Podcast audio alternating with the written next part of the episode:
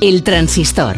Ángel Rubiano. Tu afición es sentimiento y tiene mucho alimento. Di que tú eres el mejor, hincha, tú eres el mejor. Escuchando el transistor. Ra, ra, ra. El lobito está cobrando. ¿Qué tal? Buenas noches, son las 11 y arrancamos aquí el transistor de Onda Cero en este sábado 24 de julio, que está llegando a su fin, ya solo queda una horita. Y este sábado nos ha dejado, por ejemplo, el segundo partido del Barça de su pretemporada ante el Girona y ha ganado el equipo de Kuman 3-1 y ha debutado Depay y además lo ha hecho con gol, marcó el 3-1 de penalti y hasta ha tenido minutos Griezmann que por cierto se ha llevado una buena ovación. Ha habido un sinfín de amistosos de nuestros equipos que luego repasaremos, alguno por cierto muy interesante como el del Athletic que le ha ganado 2-0 al Dortmund, el Athletic Club. Pero estamos en modo olímpico y la gran protagonista del día ha sido Adriana Cerezo, que ayer dejamos aquí bendecida en este programa y hoy ha conseguido la medalla de plata en taekwondo en la categoría de menos de 49 kilos. Y por tanto así la primera medalla para la delegación española en estos Juegos Olímpicos. Y además lo ha hecho con una sonrisa que nos ha enamorado a todos.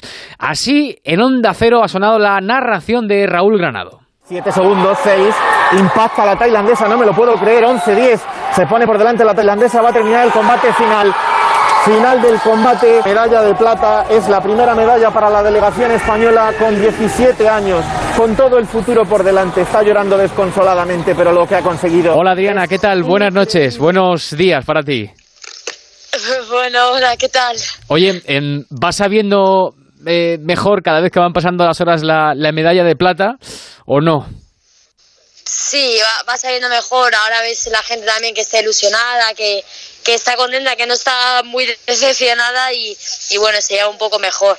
Pero vamos, que me esperan unos cuantos días eh, dándole vueltas al combate, pero vamos, sí, ya bastante, bastante mejor. Hmm, Si es que además, Adriana, eh, el oro eh, te lo has dejado para París 2024 ya con público en las gradas, que todo va a ser más bonito.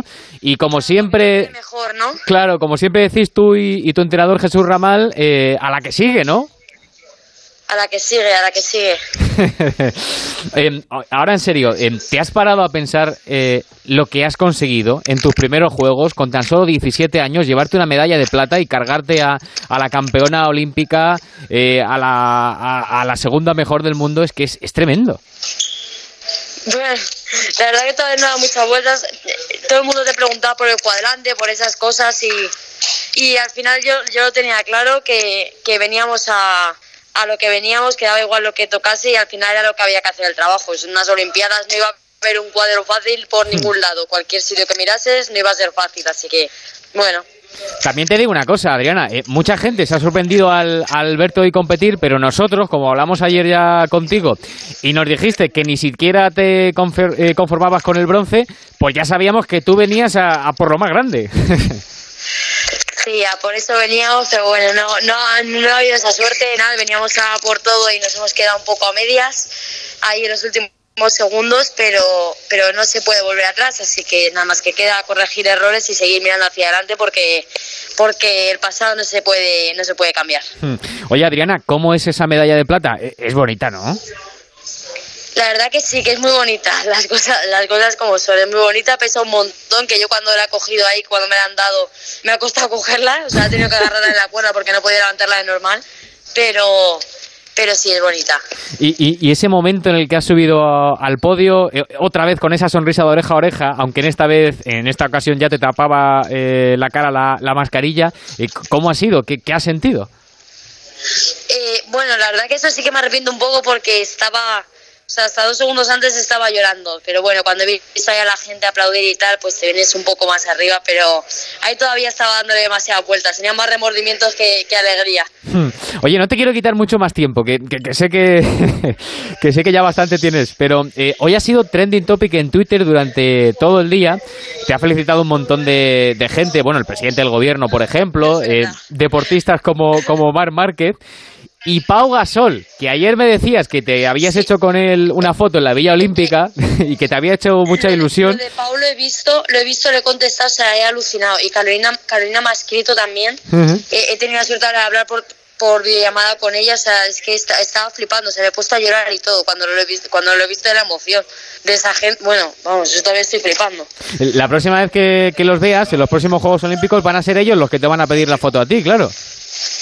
Sí, bueno, no creo que a tanto lleguemos, todavía queda mucho para, para hacerle sombra. eh, ¿y, ¿y, cómo haces eh, para mantener siempre esa sonrisa en, en los momentos más complicados y, y, más difíciles? Hoy, por ejemplo, justo antes de que salieras a, a, luchar por la medalla de oro, ibas con esa sonrisa, con esa confianza, con ese carisma, e, es tremendo. Mira, aquí al final lo que tienes que llevar de, de todo esto es que pase lo que pase, poder decir que lo has disfrutado, yo puedo decir que lo he disfrutado, o sea, me, me he visto en un combate de una, con, con, una chica top, bueno, campeona olímpica que acaba de quedar, eh, y que me ha metido un punto, me, o sea, que me he estado riendo, me, lo he disfrutado y todo eso, la verdad que es una experiencia que sí, que sí me llevo y que, que no creo que mucha gente lo haya podido vivir así. O sea, incluso con medallas, con, con, muy buenos combates, pero al final se sufre y, y hay muchas personas que, que, no tienen no tienen la suerte de poderlo disfrutar como, como he podido hacerlo yo hoy aquí. Joder, pues sí, la verdad que sí. Y la última, eh, ayer nos contabas que, que, tu amor por el taekwondo, que empezó a los cuatro añitos, que fue tu abuelo el que te ponía películas de, artes marciales, y ahora mi pregunta es, ¿Es verdad eso de que se lo ocultabas a, a, tus padres? Bueno, en especial a tu madre, porque que no le gustaba mucho esto de que hicieras taekwondo. por un tiempo sí, por un tiempo sí, no lo supieron. Luego ya creo que fue un examen de cinturón y ya, vamos, ya en cuanto me vieron allí, ya les avisó mi abuelo y, y fuimos al gimnasio, así que ya, se, se, bueno, ya las personas más felices del mundo, cuando vieron que era lo mío y que era lo que me gustaba, ya les daba igual todo. ya les he visto yo en televisión, sí, y les sí, he escuchado. No, ya les daba igual. eh, Adriana, que muchas gracias por atendernos, gracias por habernos hecho disfrutar tanto. Eh, te quedas en Tokio unos días, ¿no? Que hay que apoyar a los compañeros ahora, ¿no? Hombre, claro, mañana hay que venir, que mañana va Javi, pasado Raúl y, y, que esto era abrir la lata, ahora les toca a ellos. Claro que sí. Adriana, un beso muy fuerte y muchísimas gracias, ¿eh? Muchísimas gracias a vosotros. Adiós.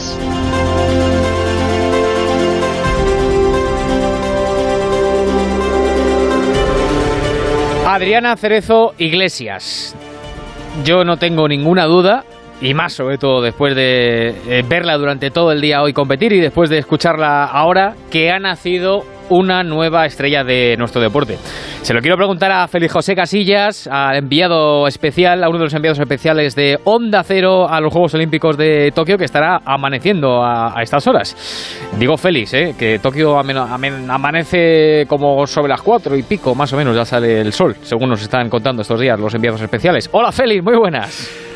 ¿Qué tal? ¿Qué tal Ángel? Muy buenas, 6 y 8 minutos aquí en Tokio, sí, con 27 grados ahora de temperatura y luciendo el sol ya desde hace, pues sí, sí, casi casi dos horas, pero bueno, el, el sol naciente y, y la estrella naciente, ¿no? Como decías, la de la de esta luchadora, la de esta combatiente, la de esta persona, la de esta maravilla que nos hemos encontrado aquí en, en los Juegos Olímpicos de Tokio, porque no solo es conseguir esa medalla de plata, es eh, arrastrar como arrastrado y, llevar esa sensación de que, bueno, otros, eh, en otros Juegos nos ha costado mucho abrir la puerta de las medallas y sin embargo aquí de primeras nos hemos eh, encontrado ya con la primera de plata y con esa ilusión y esa alegría que te comentaba ahora mismo que desprende Adriana. La verdad es que sí, que es un soplo de aire fresco, eh, los veteranos felicitando a, a, la Benjamina y yo creo que, que yo creo que, que, es ese tipo de deportista que, que nada más verle, eh, nada más ver su actitud cuando sale, en este caso, al tapiz, pues, pues te dice, aquí hay algo especial, ¿no? Y esa sonrisa y esos gestos, mmm, que yo creo que no son una, una pose, son muy naturales, va a hacer que, que, Adriana sea, desde luego, tiempo tiene para ser una de las referencias de nuestro deporte en los próximos años. Es que es impresionante cómo ha, ha competido, la madurez que ha demostrado. Alexis Martín Tamayo, Mr. Chi, buenas noches. ¿Qué tal? ¿Cómo estamos? Bu bueno, no, para mí buenos días. Yo buenas noches, buenos días. Estoy a la misma hora que feliz. o sea, que acabas de amanecer también, ¿no? Más o menos. Pues sí, me he levantado un ratito. que, um, oye, que ha nacido una estrella, ¿eh? Sí, sí, sí. Bueno, esta, esta chica ya es campeona de Europa, ¿eh? Eh, ganó en Sofía hace, hace nada, hace unos meses. Mm. Eh, y, y fíjate, lo que más me llamó la atención cuando, cuando vi el combate en la final es que le duró el, le duró el disgusto eh, 10 segundos. O sea, cuando, cuando, cuando pita los árbitros pitan el final del combate, Sí. eh, hay un momento que se derrumba porque dice, joder, se me ha ido el oro en, en un segundo, porque el último, el último punto lo, se lo hace la, la tailandesa al, al final, en el último segundo, ¿no? Pero le ha durado, le ha durado la cosa, nada, dos segundos. Luego debe haber dicho, pero, pero, pero, pero, pero, ¿qué dices? Que tengo 17 años, que estoy en una final olímpica y, y nada, eso, eso es lo que le ha durado la tristeza, el disgusto. Eh, rápidamente yo creo que se ha dado cuenta de, de lo que ha conseguido con la edad en la que lo ha conseguido de que tiene, y de que tiene mucho mucho futuro por delante. Es una chica con, con un carisma enorme y con una y con una confianza enorme que la ha demostrado durante todos los combates que ha jugado esta, que ha disputado esta mañana.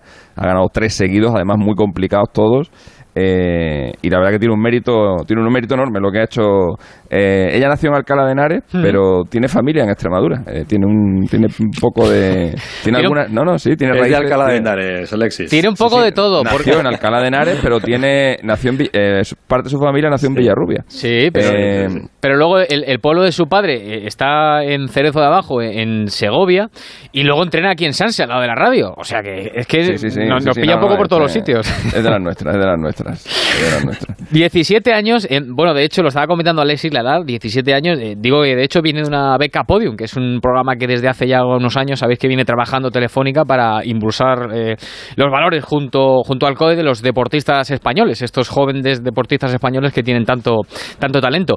Y, dos cosas muy buenas que, que le he visto hoy a, esta nueva estrella, aparte de lo bien que compite, aparte de la sonrisa, aparte de que se come, se come al mundo cuando mira a la cámara y desafía a todo el mundo, luego ha sabido perder, que es muy difícil saber perder eh, y con 17 años, eh, lo decías tú Alexis y te lo comento a ti también Félix, justo cuando pierde, enseguida se le pasa el cabreo y coge y lo que hace es señalar a la tailandesa diciéndola, eh, has sido tú la, campeona. Eso con 17 años tiene muchísimo mérito. ¿eh?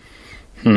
¿Te acuerdas que te decía ayer que no era, eh, era... Como muy atrevida, pero a la vez con, con los pies muy en el suelo, como muy sensata, ¿no? Yo creo que, que esa mezcla explosiva que tiene de, de una competidora brutal, como ha demostrado, a luego saber analizar rápidamente cómo está en ese momento un combate o cómo eh, está la situación cuando acabas una final olímpica, eh, habla muy bien, ¿no? No, no es ese deportista impulsivo que es eh, loco y que va por todas, ¿no? Ella sabe ir a por todas, pero sabe también el momento en el que tiene que elegir su, su opción. A mí me ha sorprendido muchísimo, la verdad, es verdad que el que taekwondo es un deporte que siempre nos ha dado alegrías, que es un deporte eh, que en el que España tiene mm, siempre muy buenos eh, referentes, entrenadores, preparadores, competidores, pero, pero ver la alegría, porque mm, yo he podido ver el- los combates en la zona de prensa y, y ha llamado la atención no solo ya a nosotros, que estábamos lógicamente pendientes de ese combate, sino al resto de, de compañeros que estaban allí en el Centro Internacional de Prensa, porque transmitía eso, transmitía la, la alegría y transmitía la- las ganas de, de competir de una chica de 17 años y con una ilusión tremenda, ¿no? Eh, Alexis, creo que eh, ponías en Twitter, que lo he visto, que es la, eh, la cuarta deportista española más joven en conseguir una medalla olímpica, ¿puede ser? Es la cuarta menor de edad en una competición en una competición individual, pero dentro del porque por ejemplo las chicas de gimnasia rítmica que fueron medalla de oro en, en Atlanta, Mm. ahí todas tenían 16 años, todas la Nuria Cabanilla y todas estas que, que ganaron allí la medalla de oro, pero claro es que en la gimnasia rítmica los tiempos son son diferentes a la del resto de deportes, pero en un deporte individual solamente hay solamente hay tres casos, pero es que en el en el mundo del taekwondo es la más joven de la historia en ganar una una medalla eh, y menores de edad solamente cuatro. ¿eh? Un- una, una china, una tailandesa que ganó, que ganó la plata también en el año 2008. Una de China Taipei, que no sé cómo se dice, Feli lo sabrá. ¿Cómo se dicen los de Taipei? Tai- ¿Taipenses? O Taipenses. Taiwanes- taiwaneses, ¿no? Taiwaneses, ¿no? Será taiwaneses, ¿no? Sí, sí. Pues eh, hay una taiwanesa que ganó que ganó un bronce con 17 años y 305 días. Esta tiene 17 años y 242 días. La medallista de taekwondo más joven de la historia, tanto en categoría masculina como en categoría femenina. Es que es muy complicado. Este no es un este no es un deporte no es un deporte para, para gente joven ¿eh? como, como puede haber otro este es un deporte para gente más, más experimentada y que, y que gane ya una medalla olímpica antes de cumplir 18 años es, es, una, es una pasada mm, bueno aparte que claro como hemos estado viendo los combates bueno ya son varios eh, Juegos Olímpicos que hemos visto unos los han tenido la suerte de vivir in situ como es el caso de Félix o, o Mr. Chip tú estuviste en Río ¿no? si no recuerdo mal Sí. Vale. Pero, eh, por ejemplo, uno que lo ve desde la tele que ya se va apoyando poco a poco del, taekwondo, eh, creo que es bastante importante eh, para, para, competir bien y para tener más nivel, tener buena envergadura, ser alto. Y en este caso, lo que tiene esta chica es sobre todo técnica, esa pierna izquierda que es prodigiosa, maravillosa y, y, la velocidad que tiene. Es que es una crack en todos los sentidos.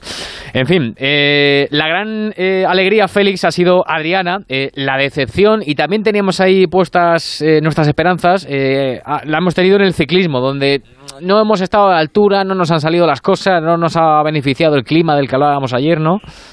Pues un poco de todo, ¿no? Mm, yo creo que el equipo estaba bien, estaba bien pensado, porque si ves los que han llegado al final, los que han ganado las medallas, el grupo que se ha generado al, al final, porque la prueba ha sido sensacional, esto hay que decirlo. Sí, el comienzo sí, sí, aburridísimo, pero, pero la parte final de la carrera olímpica de ciclismo ha sido espectacular. Estaban todos los del Tour, quiero decir que Valverde podía haber estado ahí perfectamente, pero bueno, no siempre se tiene su día. Eh, es una decepción grande, es una decepción tremenda, sobre todo porque no ha habido ni opción de pelea, porque otra vez se dice, bueno, pues me quedo casi casi al final, ¿no? Pero se han quedado demasiado pronto, además primero Fraile, luego ya Valverde, luego ya el resto pues no, no ha aparecido nunca en cabeza y para mí sí que ha sido una, un golpe fuerte no por no haber conseguido medalla, que opciones se podría tener, sino por no haber estado finalmente en la pelea, por no haber aparecido tan solo uno de los cinco que estaban en ese grupo principal y luego no poder disfrutar con esa emoción que hubiese supuesto, ese añadido de emoción que hubiese supuesto tener un grupo, un español, los dos españoles en el grupo de cabeza. Pero, sinceramente, el final lo he disfrutado muchísimo, me ha parecido una carrera sensacional y me alegro mucho eh, por Richard Carapaz, por el ecuatoriano, porque es un campeón olímpico que, como decía Alexis también en Twitter, y ahora sí que lo repasa tiene prácticamente ya de todo sí. y también lo hemos vivido en la zona de prensa, te lo digo, o sea, ha habido aplausos al final cuando ha entrado Carapaz, aplausos en el centro de prensa por la gran actuación del ecuatoriano. El, Alexis, además, eh, Carapaz, eh, creo que sufrió un accidente bastante importante de, de, coche, ¿no? Que le atropelló un vehículo hace sí. unos cuantos años y Sí, ha sí, tenido sí. que tener una, una capacidad de, de, de resurgir, ¿no? Tremenda. No, no, allí, allí en Ecuador, en Ecuador, bueno, ya se está, ya se está hablando de, de si puede ser el, el, el, deportista ecuatoriano más grande de todos los tiempos, ¿no? Porque es que no solamente lo que ha, lo que ha conseguido hoy. Eh, estamos hablando de, de, superar a Jefferson Pérez, ¿eh? que, que, que, es un, que son, son dos medallas eh, en, en, la, en, la, historia de Ecuador, ¿eh? pero pero este hombre es que claro es que a esta medalla olímpica le tiene que añadir el Giro que ganó que ganó hace un par de años más en los podios en la Vuelta y en el y en el Tour de Francia y su carrera como ciclista profesional eh, como quien dice pues está está casi empezando no entonces ya hay mucha gente que le que le considera pues pues eso pues eh, si no el más grande entre los entre los deportistas más grandes en la historia de su de su país. La verdad que a todos yo creo que nos ha alegrado mucho verle ganar porque no era para nada favorito. No se puede decir que haya sido un sorpresón porque, porque sí que había que contar con él en la, en la quiniela, pero desde luego había gente con muchísimas más opciones de, de ganar la carrera. Y de hecho, eh, cuando quedaban 5 o 6 kilómetros mm, para el final, todos dábamos por, por hecho de que le iban a pillar, sí. eh, porque tenía, tenía apenas medio minuto de ventaja, pero los que venían por detrás, eh, donde estaban precisamente todos los favoritos, Pogachar, Van etcétera, etcétera, eh, vamos, todos teníamos claro que le iban a acabar pillando. Y el tío, el tío ha conseguido mantener, ha conseguido mantener su,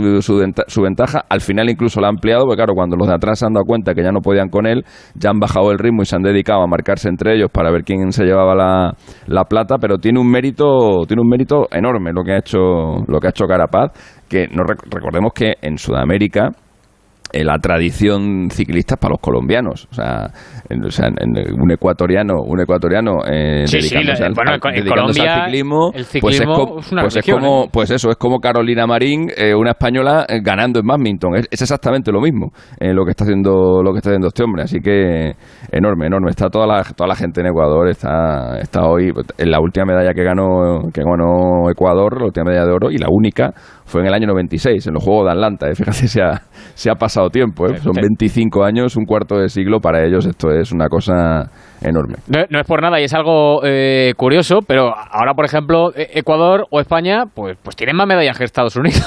Sí, señor.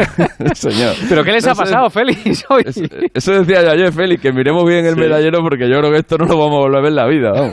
No lo vamos a ver. Hombre, vemos ya China arriba.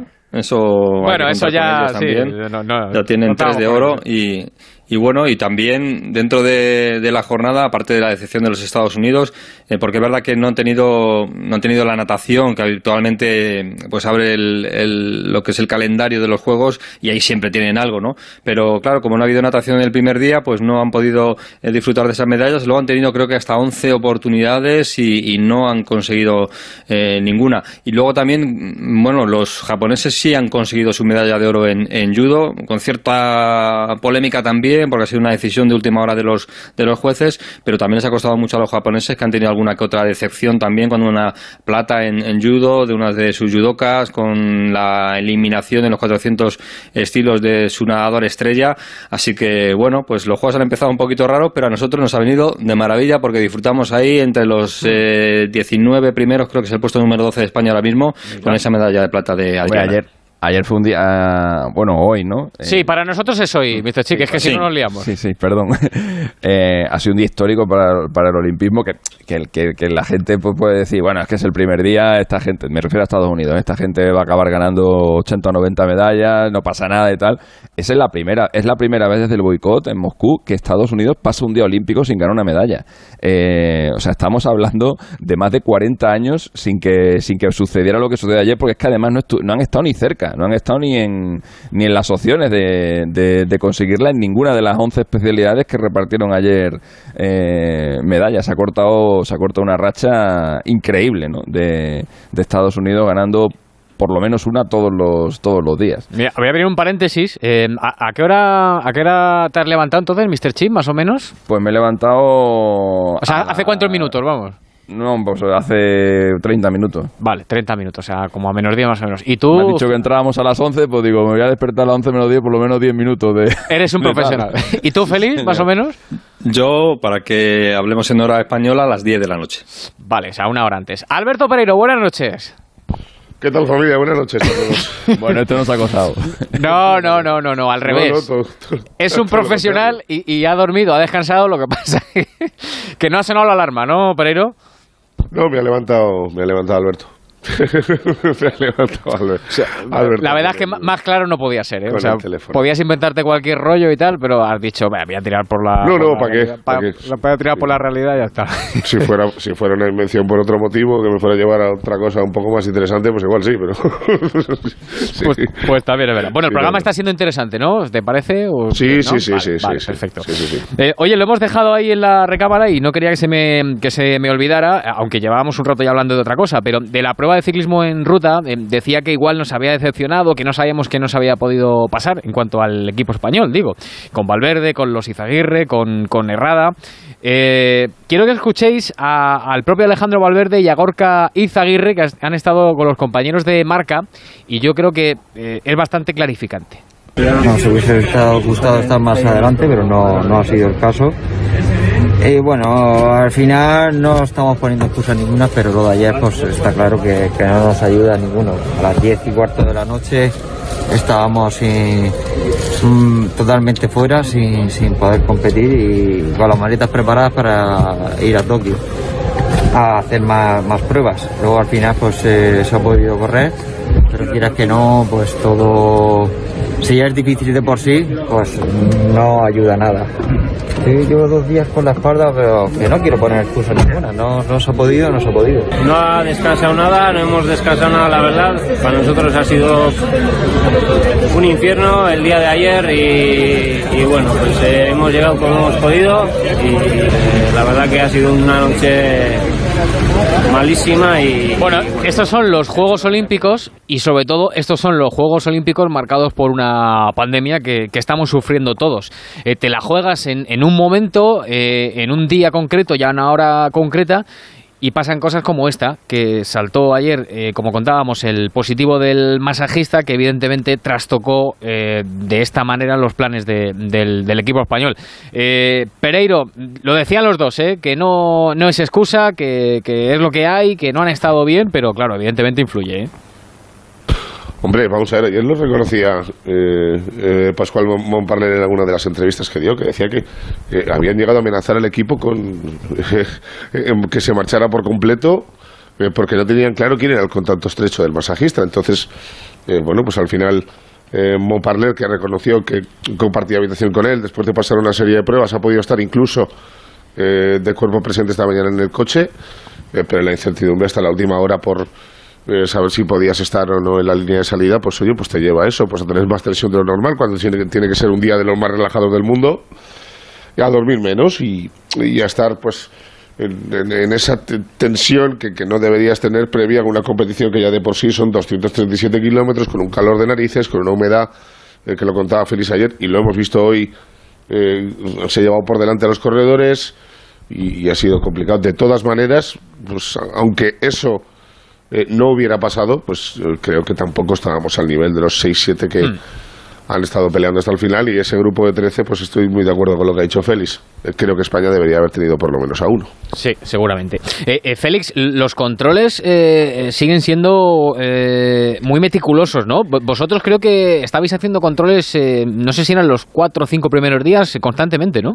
Los periodistas. Sí, digo. mira, la, di- eso es. La, la diferencia entre Alexis y Pereiro, que se han levantado a la misma hora que yo, más o menos, es que yo ahora cuando termine de no estar nos con han metido vosotros... nada en la nariz hoy, ¿no? No, no, no, porque no es de nariz, es de saliva. Eh, ¿Ah, tenemos sí? que Ah, todos bueno, los mira, días, sí, sí, sí, eh, tenemos eh, en cuanto termine, pues eh, a por la cánula, por el tubito, eh, tengo una pegatina, eh, tengo que eh, llenar el, el tubito y poner la pegatina, irme a una aplicación que tengo en el teléfono, meter el código de, de ese tubito y en cuanto entre en el Centro Internacional de Prensa tengo que dejarlo en, una- en unas mesas que hay para, para dejar el, el bote y si hay algún tipo de problema pues ya nos avisarán, pero de momento, bueno, todo, todo tranquilo, pero sí, el test de saliva es, es diario y es obligatorio. Es que no se nos puede olvidar eh, dónde estamos, ¿eh? porque hace unos cuantos días, eh, al final quedó en nada, afortunadamente, pero el propio eh, comité organizador de los Juegos de Tokio deslizaba que igual se, se cancelaban. Y bueno, eh, ya sabemos un poco qué es lo que han hecho Bueno, hoy, los... hoy, hoy, Fe- hoy Félix, si no, si no tengo, si no me equivoco, ha habido dos ciclistas a última hora que tampoco ha habido, eh, han podido salir, que es que de Alemania y, un danés me parece y ha empezado la prueba sin, sin claro, dos que sí, sí, estaban no, sí, en la... sí, eso va a ser lo, Claro, lo claro. habitual, ¿eh? Sí, sí, sí. Claro, Pero que sí, que te modos- falten uno o dos siempre. Claro, yo, yo tenemos que decir ¿eh? también que, que es verdad que hay casos y que cada vez que hay un caso nos llama mucho la atención, pero hay que decir que es que al final no van a estar siempre todos juntos, pero es que hay 11.000 atletas. Y es que hay, además de atletas, pues eh, como pasa con el equipo ciclista, pues hay fisios, hay entrenadores, hay encargados de material. eh, se ha intentado reducir al máximo y es verdad que hay mucha gente que se ha tenido que quedar en España, por ejemplo, y no ha podido viajar pues para reducir el, el grupo, pero es que es inevitable. Es el equipo español de atletismo, pues después de haber estado en una burbuja ahí entrenando, pues al final tienes que coger un vuelo y compartes vuelo con, con personas que hacen ese vuelo regular también cuando han venido a Tokio. Es decir, que es muy difícil de, de contener todo. Es un poco lotería también, sí, y si cae la mala suerte, pues también, pero es verdad que en las circunstancias en las que estamos se está intentando controlar al máximo, pero es muy difícil, muy difícil de, de que no haya casos, aunque sean mínimos, en tanta cantidad de gente. Bueno, eh, volvamos Mira, al... eh, eh, Rubi, por, por Dime, ponerte Un, un ejemplo en cuanto al límite de personas de lo que dice Félix, por, por lo que más conozco y lo, Sí. y lo que y lo que más domino. El cuerpo técnico de la selección olímpica habitualmente son eh, seis personas eh, encargadas de pues a- ataque, defensa, transición, jugadas eh, ensayadas, etc. Seis, dos fisios, un médico, un delegado y un utillero. Bueno, pues aquí es la mitad todo. Claro. Hay tres personas de cuerpo técnico, un fisio, un médico y un utillero. y Me parece que hay gente común trabajando para los equipos. Así que para que veas cómo están todos. Hay mucha gente que es habitual de estar en las expediciones que está trabajando desde casa o por videollamada o lo que toque. Claro, eso es. Bueno, em, decía que vamos a volver al, deporte. Félix, eh, ha sido un día muy intenso para ser el primer día de, competición, eh, día uno, al más puro, eh, estrictamente dicho, eh, día uno de competición. Eh, hemos tenido muchísima participación española. Hombre, suele ser lo habitual, pero es que hoy yo creo que ha sido en estos juegos todavía más, más gore, ¿no? Sí, sí, sí, tenemos, bueno, la primera semana suele ser siempre muy, con, muchos acontecimientos, muchos deportes, luego según van cayendo eliminados, lógicamente se reduce bastante en la segunda semana, donde ya llegan además pues las, las finales de los deportes de equipo, pero por resumir, eh, porque si no estaríamos muchísimo tiempo hablando de todo, eh, nos ha ido bastante bien en el tenis, bastante bien en el tenis, porque ha pasado Carreño, porque ha pasado Badosa, porque ha pasado Davidovich y también la pareja de, dobles Muguruza-Suárez, vamos a ver hoy, eh, porque también el, tenis continúa. Y nos ha ido pues mal en judo y en boxeo, sobre todo en el judo porque eh, Julia Figueroa empezó muy bien y luego ya perdió su segundo combate y bueno, pues eh, también hemos tenido un poco de todo en el tenis de mesa, con victorias y con derrotas. Siguen adelante Álvaro Robles y María Xiao. Hemos tenido también, y ahora si quieres hacemos un especial de natación, porque es la gran cita que tenemos esta mañana, eh, el pase de, de Mireia a la final y un récord de España, pero que no le ha valido para meterse en la final, de Pons. Y luego, bueno, pues el vóley playa han perdido Herrera y Gavira. Hemos tenido victorias en balonmano, hemos tenido un empate en hockey eh, masculino con, con Argentina Argentina y bueno, y el waterpolo de las chicas que han ganado a Sudáfrica y bueno, es otro de los récords de, esta jornada, como comentaba Alexis también, porque han ganado 29-4 eh, a Sudáfrica que debutaba en unos juegos, pero bueno, un poquito, un poquito de todo y, algo que se arrastra porque de ayer tenemos el remo y hoy tenemos remo porque eh, nuestras parejas se meten Perdona, Félix, un 29 un 29-4 en waterpolo eh, puede ser como un 30-0 en fútbol, ¿eh? y, más, y más que un 30 estamos hablando, estamos hablando en waterpolo los resultados suelen ser de 8 o 9 goles o sea, estamos hablando de una de, un, de, una diferencia mira, Alexis para, para, que veas la barbaridad que es que oye, normalmente pues saben los resultados de waterpolo yo que sé 9-6 10-8 sí más o menos. Ese tipo de, marcadores. Eh, creo que estaba preparando un café y estaba en casa con un amigo y, de repente digo, a ver, ¿qué están poniendo ahora? Pues lo típico, empiezas a mirar para arriba, para abajo, para arriba, para abajo. Y me dice, waterpolo. Y le digo, bueno, ¿cómo vamos? Y me dice, 15-2. Y le digo, ¿cómo? o sea, la típica esta que te la ves que en waterpolo que está viendo otra cosa. Que no que no lo raro es que no se haya metido tres goles. sí, efectivamente. oye, por cierto, es eh, eh, muy heavy lo del, lo del argentino este que le ha pegado al, al español nuestro, ¿eh? Pero se le ha ido un poco la olla a este hombre, ¿o qué?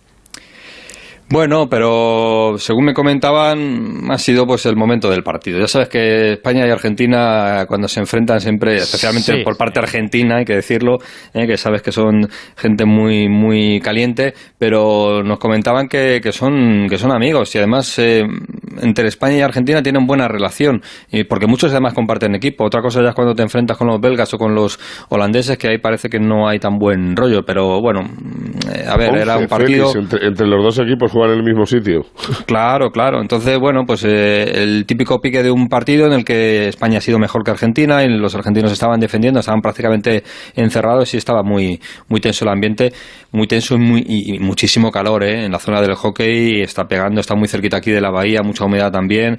Eh, es, es, tremendo el esfuerzo que están haciendo porque ahí pega el sol de pleno, ahí no te puedes esconder de ninguna manera y es una zona de, de, alta incidencia, podríamos decir, ¿no? De hecho, está el cooling break también y todos están muy preparados por si hay problemas con la temperatura en el hockey. Pero sí, ha sido una de las eh, fotos de la jornada. Dejadme que, no se me olvide lo de la gimnasia, eh, porque es, es, complicado, pero bueno, el equipo no ha estado bien en su conjunto, el equipo eh, masculino de gimnasia artística se nos ha quedado como reserva. Joel Plata nos ha podido mejor meter entre los 24 mejores para disputar la ronda final, pero sí va a entrar Ray Zapata en la final de suelo y, ojo, eh, final de suelo, Ray Zapata apunta a que va a estar muy cerca, sino también dentro de las medallas. Vale. A ver, son las 11 y 33, voy a hacer una pausa, pero esto lo quiero dejar en todo lo alto. Eh, Félix, ¿a qué hora, a qué hora Mireia Belmonte puede conseguir, si Dios quiere, tocamos madera, la segunda medalla para España? Pues a las 4 y 12 comienza la prueba. 4 y 12 de la mañana. 4 y 12 de la mañana, hora española, ¿eh? A las 11 y 12 minutos aquí en, en Tokio. Eh, lo cuento como, como es. Mireia Belmonte no es favorita, Mireia Belmonte no debería estar en el podio, pero visto lo visto ayer, visto que la prueba eh, se nadó incluso 10 segundos por debajo de lo que es habitual en este tipo de, pruebas, en estos 400 estilos, y viendo que las otras grandes rivales que tiene Mireia, o que están mejor que ellas, tampoco demostraron ayer estar en su mejor momento, cabe la posibilidad, ¿eh? Cabe la posibilidad de que Mirella, que tiene mucha experiencia, que es muy veterana, que sabe dosificarse muy bien, pueda darnos alguna que otra sorpresa, porque no estaba llamada en estos 400 estilos a estar entre las mejores. Vale, ahora os pregunto eh, qué felín tenéis eh, sobre Mirella. Y con un sí o con un no. Eh, Mr. Chip, mañana 12 y media la selección española juega frente a Australia. Eh, ¿Estás un poquito...? 2-0. Vale, o sea que no estás preocupado, ¿no? No. Sí, hasta que, te, hasta que te cuente lo que te tengo que contar. 11 y 34, 11 y 34, que nadie se mueva.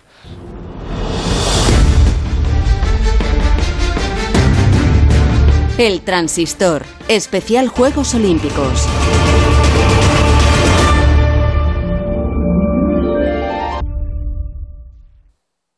¿Y entonces este fin de qué? Pues nada, barbacoa y piscina con los colegas. Y ya tengo la cabeza a reventar. Pues hazle hueco para recordar que el virus sigue aquí y que tenemos que seguir protegiéndonos si no queremos volver atrás.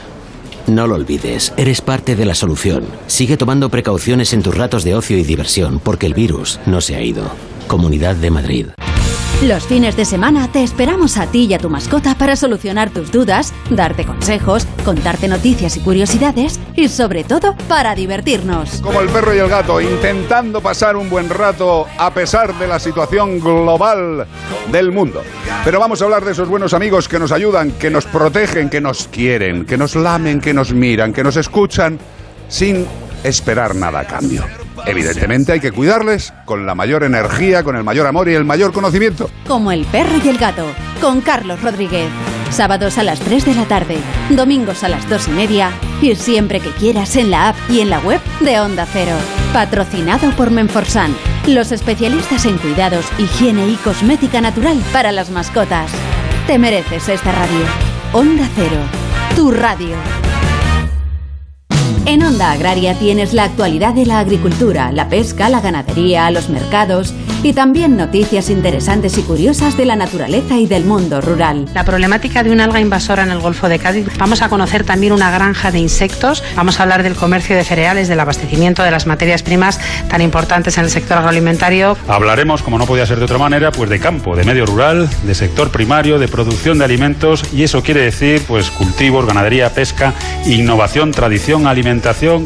Onda Agraria, con Pablo Rodríguez Pinilla y Soledad de Juan. Sábados y domingos a las 6 de la mañana y siempre que quieras en la app y en la web de Onda Cero. Te mereces esta radio. Onda Cero, tu radio.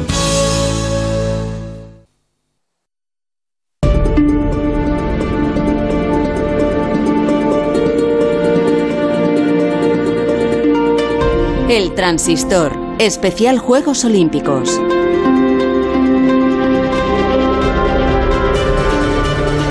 Las 11 y 37. Eh, tampoco es que haya sido yo demasiado original, pero eh, leo ahora la portada del diario Marca y sale eh, Adriana Cerezo en portada y el titular es Ha nacido una estrella. Ha nacido una estrella. Eh, en fin. A ver, lo hemos dejado... Vamos, que, vamos, que están, que están escuchando el programa. Hombre, como debe ser, por otra parte. como debe ser, por otra parte. Gracias, compañeros, por estar ahí al otro lado de la radio. Eh, a ver, eh, lo hemos dejado que yo le he preguntado a Mr. Chip y me ha dicho 2-0, no estoy preocupado, mañana ganamos a Australia, no hay problema, pero ojo que ha dicho Pereiro, hasta que te cuente lo que te tengo que contar. Pereiro.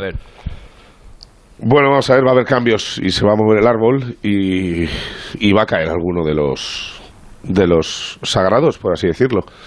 Aunque tengo la sensación de que si lo pregunto y, lo, y os digo quién es, pues lo tenéis más o menos claro todos, ¿no? Asensio. Esto es. Pues, pues yo lo no tenía, lo- tenía en la puta de la lengua también, ¿eh? Mañana no va a ser titular, Marco. Y eh, yo lo veía venir. Es más, eh, tenía la sensación mezclada con, y con información que para el primer partido tampoco era eh, la primera opción, pero como hay un futbolista que está eh, más pendiente de marcharse a un equipo en Inglaterra que de eh, estar de momento centrado en la participación en los Juegos Olímpicos, pues eso eh, hizo que, que Marco fuera titular de la banda izquierda. Eh, de ahí en adelante, pues eh, bueno, te falta evidentemente Mingueza en lateral derecho, mañana no va a jugar Vallejo de lateral derecho, va a jugar Oscar Gil. Pereiro, perdona, como, como Eh, esto es para los oyentes, cuando dices que hay un jugador que está... Ah, bueno, es Brian Hill. Brian Hill Vale, está, vale, vale. eh, eh, ha estado en los últimos días recibiendo 150 millones de llamadas de su Eso agente, de es. su club, del Tottenham, Ahí al Tottenham, sí. eh, para firmar su nuevo contrato y para que se cierre su traspaso con el Sevilla y eh, a ojos del cuerpo técnico no estaba eh, a lo que tenía que estar y iba a haber sido el titular. Es más, luego cuando salió eh, no hizo tampoco el mejor de los partidos ni fue el mejor de los eh, de los revulsivos y Luis de la Fuente tuvo después una conversación con él de, de manera privada, pero eh, sí, bueno, pues el Oscar Gil, el lateral derecho del español, va a ser titular. Eh, la pareja de centrales yo creo que va a repetir eh, con Eric García y con, y con Pau Torres. Eh, Miranda, que fue el mejor de la selección el otro día, eh, si está recuperado porque acabó el partido exhausto, pero exhausto como hemos visto a Bud Van Aert hoy en el ciclismo, que estaba sentado y de repente ha aparecido en el, en el césped, pues exactamente igual. Por delante Moncayola va a entrar por, por Dani Ceballos por razones obvias y ahora te cuento cosas de, eh, de la recuperación de Dani Ceballos. Eh, creo que el eh, Miquel Medino repite, que Pedri, si, si, si no le salen más ojeras al pobre y, y sigue teniendo fuerzas, pues, pues va a repetir también. Y luego arriba, pues eh, Dani Olmo va a jugar. Eh, Brian Hill puede ser, puede ser que entre en la izquierda, o puede ser que no sea ninguno de los dos, ya sé si ni Brian Hill y hay otra sorpresa, y que Miquel Oyarzabal se vaya a esa banda zurda y arriba Rafa Mir sea el titular, que creo que es esta opción la última que va, que va a ser la más. Si hay alguien que, maneja eh, bien la información de la selección sub-21, en este caso de la Olímpica, y, del entorno de Luis de la Fuente, es Alberto Pereiro. Claro, yo, yo me fío de él, vamos, al 100%, pero es que eh, cuando escuchéis ahora a Luis de la Fuente, eh, sobre todo lo vais a terminar de confirmar. Mira. Espero una mejor versión de la que hemos podido dar hasta ahora. Creo que el equipo va mejorando en la medida que van pasando las jornadas de entrenamiento y los partidos eh, que hemos podido disputar. Así que espero ver mañana a un equipo pues, más parecido a, lo- a todo el potencial que tiene este grupo de jugadores. Creo que vamos a hacer cambios, pero no me parece una- tomar una decisión difícil el eh, ir alternando, rotar a los jugadores y dar oportunidades. Sé que van a estar a una... Vamos a hacer cambios, vamos. eh, lo dice clarísimamente. Eh, Mr. Chip, pues es que está Asensio para ser suplente. ¿Qué quieres No, que claro, diga? es que tampoco hay que... es No hay que volverse loco. Claro. No, no hay que hacer- no hay que hacer drama del tema. No es, claro, pues el drama, el drama lo habéis montado vosotros, joder, sobre todo Pereiro, con la voz esa que ha puesto, que parece que se haya muerto alguien. Pues es que, sí Si no juega no pasa nada, tampoco, escucha, a mí, si no está para Alexis, jugar, no está para jugar, eh, coño. El nivel de decibelios me cuesta arrancarlo. que la Entonces, temporada no es que tenga voz de drama, sino que... es que ya es que bueno ya lo está contando Alberto también lo estuvo contando el otro día durante el partido. Si es que si es que eh, Asensio no iba a estar en los Juegos Olímpicos. Eh, entonces, bueno, no, antes ya que está, él. no montemos más drama. Hay, hay otros jugadores y ya está y que jueguen los que están mejor porque ahora lo que hay que hacer es pasar el grupo y dejarse de y dejarse de zarandajas y bueno luego ya si si Asensio se recupera en el segundo tramo de, lo- de, los- de los juegos o si es un revulsivo para segundos tiempos y tal bueno pues ya ya, ya lo iremos viendo pero, O sea, ¿sabes lo que pasa, Alexis? Eh, Está, está, está, no te voy a decir preocupado el cuerpo técnico, porque saben que no es el mismo futbolista de hace un par de años. normal Pero los compañeros, o sea, los compañeros te dicen que ven un jugador que, es, que, que no se parece nada a lo que conocían. Entonces, pues entonces eso ya te lleva a pensar que ya es una cosa mucho más general, que no es algo que digas, pues lo hablábamos el otro día, ¿os acordáis? De, no, cambio el chip y me salgo en este torneo que me viene bien para reivindicarme. Que eso no, no, no parece tan fácil. ¿eh? Eso en el fútbol yo sinceramente lo veo imposible. O sea, al, al final tienes que ir recuperándote poco a poco y cogiendo confianza. En el caso de Asensio encarar, es que Asensio encaraba, ¿eh? Que Asensio eh, cogía al rival que tenía le pegaba delante. puerta. Claro, y encaraba y le pegaba a puerta. o, no sé, ¿os, os acordáis del Asensio que, que, que debutó en el Madrid, que se hinchaba a meter goles, que además lo hacía en los partidos importantes? Que siempre estaba ahí, pero luego, eh, antes ya de lesionarse, Asensio empezó a, a bajar su rendimiento, luego vino la lesión, desgraciadamente, y hombre, evidentemente después de la lesión, pues estaba claro que necesitaba un periodo de rodaje, pero claro, es que ha pasado una temporada entera, un año entero y sin rastro de Asensio. No, no, Asensio, Asensio hubo, hubo un antes y un después en su carrera que fue la columna que le dedicó Valdano. Eso es así. Eso es así, es que me acuerdo, es que me acuerdo perfectamente porque hasta, hasta recuerdo que Burgos se la, se la leyó en una rueda de pre- en una, Sí, sí, en una zona mixta después de un partido en el que el Madrid le ganó 1-0 al español con gol de Asensio. O sea, es que el día de- es que el día después de que el- o el mismo día que Valdano escribía aquello, es que ese mismo día el Madrid ganaba con gol de Asensio. Eh, en un partido recuerdo que fue terrible, fue terrible, fue un partido malísimo en la que lo único que se salvó fue ese, ese gol, ¿no? Bueno, pues no sé si fueron una o dos semanas después, se lesionó y ya a partir de ahí ha sido, eh, pues ha sido un calvario. Ha sido un calvario entre las lesiones, entre cuando ha vuelto, no ha vuelto, no ha vuelto como, pues como estaba antes, eh, bueno, en fin. Eh, es un jugador que no solo Valdano, lo pongo como, lo pongo como, como, como anécdota, Sí, como curiosidad, al que muchos, al que muchos veíamos. A ver, yo Claro, porque era diferente. yo ya para el balón de oro, para el balón de oro, como, pe- como decía Valdano en, su columna, que, que ser un aspirante. A ver, es que el balón de oro es, es muy difícil, pero para estar ahí entre los Claro. entre los 9, 10 mejores jugadores del mundo, Pues sí, vamos, la yo pinta creo que que, tiene- yo la creo que pinta na- que tiene no tenemos ahora, duda Alexis, ninguno. No tenemos duda ninguno. Me estaba recordando ahora mismo Alberto Fernández que cuando eh, Mbappé sonó para ir al Madrid, cuando todavía era jugador del Mónaco y al final se fue al Paris Saint Germain, se decía que. Asensio valía 200 y pico millones. Claro, y se decía que bueno, que el Madrid no, no había fichado a Mbappé, pero que tenía Marco Asensio. Y desde ahí, pues en, en- en caída libre, casi, casi se puede decir. Eh, no estás preocupado de todas maneras, ¿no, Mr. Chip? Pasa que, claro, hay que mejorar mucho la imagen del otro día ante, ante Egipto porque vimos a una selección muy plana, eh, Sí, sin nada, ideas, eh, físicamente muy por debajo del nivel. Hay que mejorar mucho, ¿eh?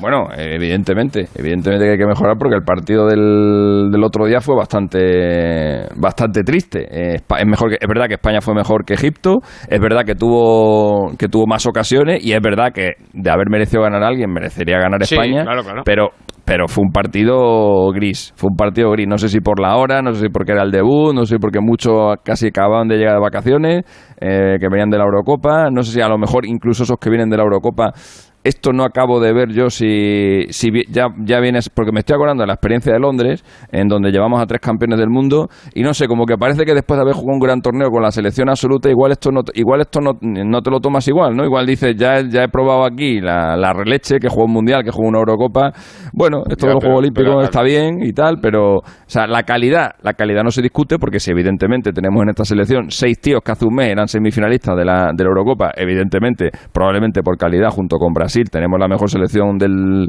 del torneo, pero yo lo, en lo que estoy pensando es en la cabeza de estos jugadores, en el nivel de, en el nivel de motivación y, si, y cómo realmente afrontarán e- ellos estos Juegos Olímpicos, más como, pues eso, como la experiencia de vivir, de vivir uno- unos Juegos Olímpicos o si realmente eh, están mentalizados para ganar. Recordemos que la Liga Española empieza dentro de tres semanas. ¿eh?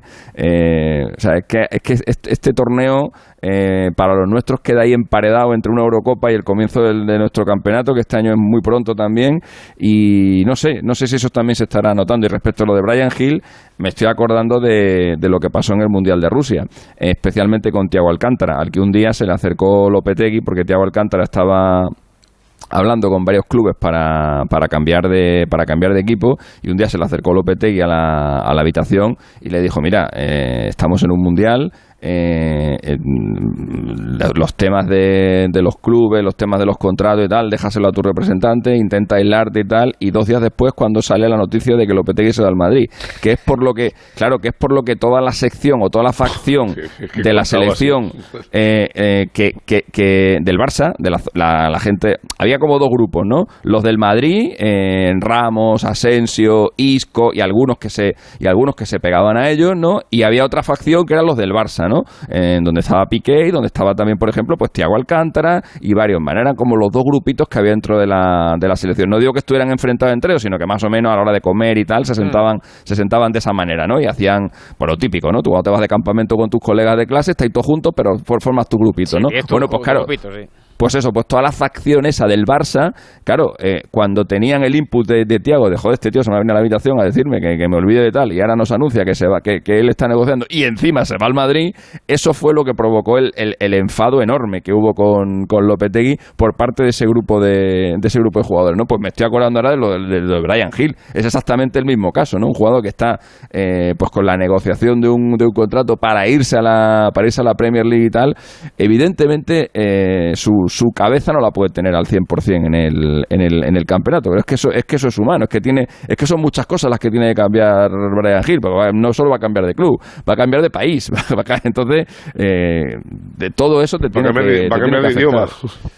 Bueno, ya no sé, no sé si Brian, no sé si Brian aprenderá inglés o no. A lo mejor hace como Jesús Nava, ¿no? Hombre, algo tendrá que aprender. si no, joder. Sí, sí, sí. Algo Jesús Nava al final algo chapurreaba, ¿eh? Después de tantos años en Bueno, el City, escucha, algo, algo acaba chapurreando. Hasta pero- Joaquín en Italia chapurreaba, si te acuerdas. Sí, pero a Joaquín sí le, a Joaquín sí le veo yo animándose.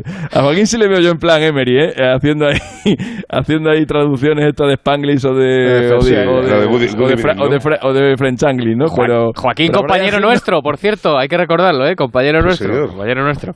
Eh, Félix, que em, mañana. Fe- eh, Félix está preocupado, te lo digo yo, ¿eh? Sí, ¿estás preocupado, Félix? No, no estoy preocupado por el fútbol, no estoy preocupado, ni mucho menos. Vale, Eh, mejor así, mejor así, mejor así. Ma- mañana También las... te, digo una, también te digo una cosa, Félix. Si, si pasa algo feo en el fútbol, pues tampoco pasa nada. ¿eh? Los Juegos Tampoco Olímpicos son, para otra cosa. ¿eh? exactamente, Son para otra cosa. Exactamente. Yo, yo era, yo era irónico, yo era irónico antes, ¿eh? Que me entiende la gente. Mañana, Félix, a, la- a las doce y media, el partido se juega de nuevo en Sapporo, ¿verdad, Pereiro? No me he equivocado.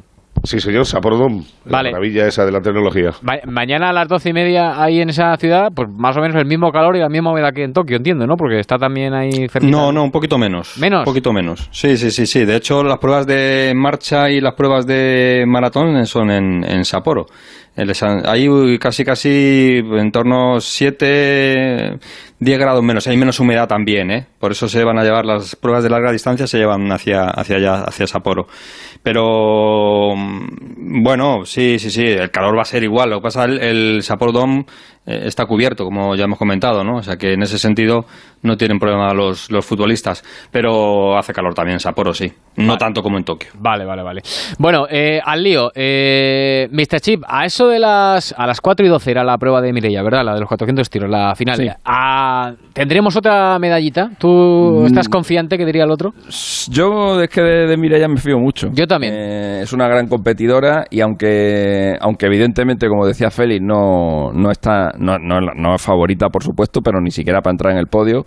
Eh, pero bueno, eh, no, es la- no sería la primera vez que, que Mireia, que Mireia gana una medalla, mm, tanto en los Juegos como en, como en el Campeonato del Mundo, sin esperarla. Sin ir más lejos, en Río eh, ganó una medalla, creo que fue en el primero o en el segundo día, que tampoco se esperaba, y luego ya ganó la de oro, que esa la que, era la que todo el mundo estaba esperando, ¿no?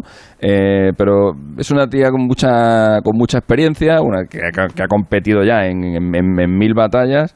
eh, y si por ahí alguna de las que alguna de las que tiene por delante pues pues tiene, Pero, tiene yo, pero tengo, yo tengo una pregunta, Alexis, eh, y para Félix sobre todo, porque no, no, no la he seguido en, en los últimos años. Sí que es verdad que, eh, bueno, no, no, no la has seguido, no ves las competiciones. Aparte creo que ha hecho muy pocas competiciones en los últimos años, sí que ha tenido bastantes problemas, pero ¿está a ese nivel de que en sus pruebas, que no es la de mañana, o sea, en las suyas, fetiche de toda la vida, está para estar entre las tres primeras o ha bajado un poquito ya? No, no, no ha bajado. Mira, la, la marca que consiguió ayer, que es la mejor de, suya de esta temporada, hizo ayer la mejor carrera. Además tuvo, entre comillas, la, la fortuna de, de tener a su estela a la húngara Hotsu, que es, que es eh, una de las favoritas, Sí. aunque tampoco está en su mejor momento. Bueno, pues eh, esa marca es la decimotercera del año. La marca mm, de Mireia ayer, que es su mejor marca personal este año, es la decimotercera de este año. Sin embargo, por, por abandonos de otra serie de competidoras y porque, bueno, pues las que están por delante tampoco son grandes estrellas, no son tan fiables como, como la, la húngara, pues bueno, pues eh, tiene posibilidades. Eh, la favorita, pues eh, hay una japonesa, Ohashi, que estuvo ayer y que va a contar con, con ese favoritismo de, estar en casa, aunque no tenga el público.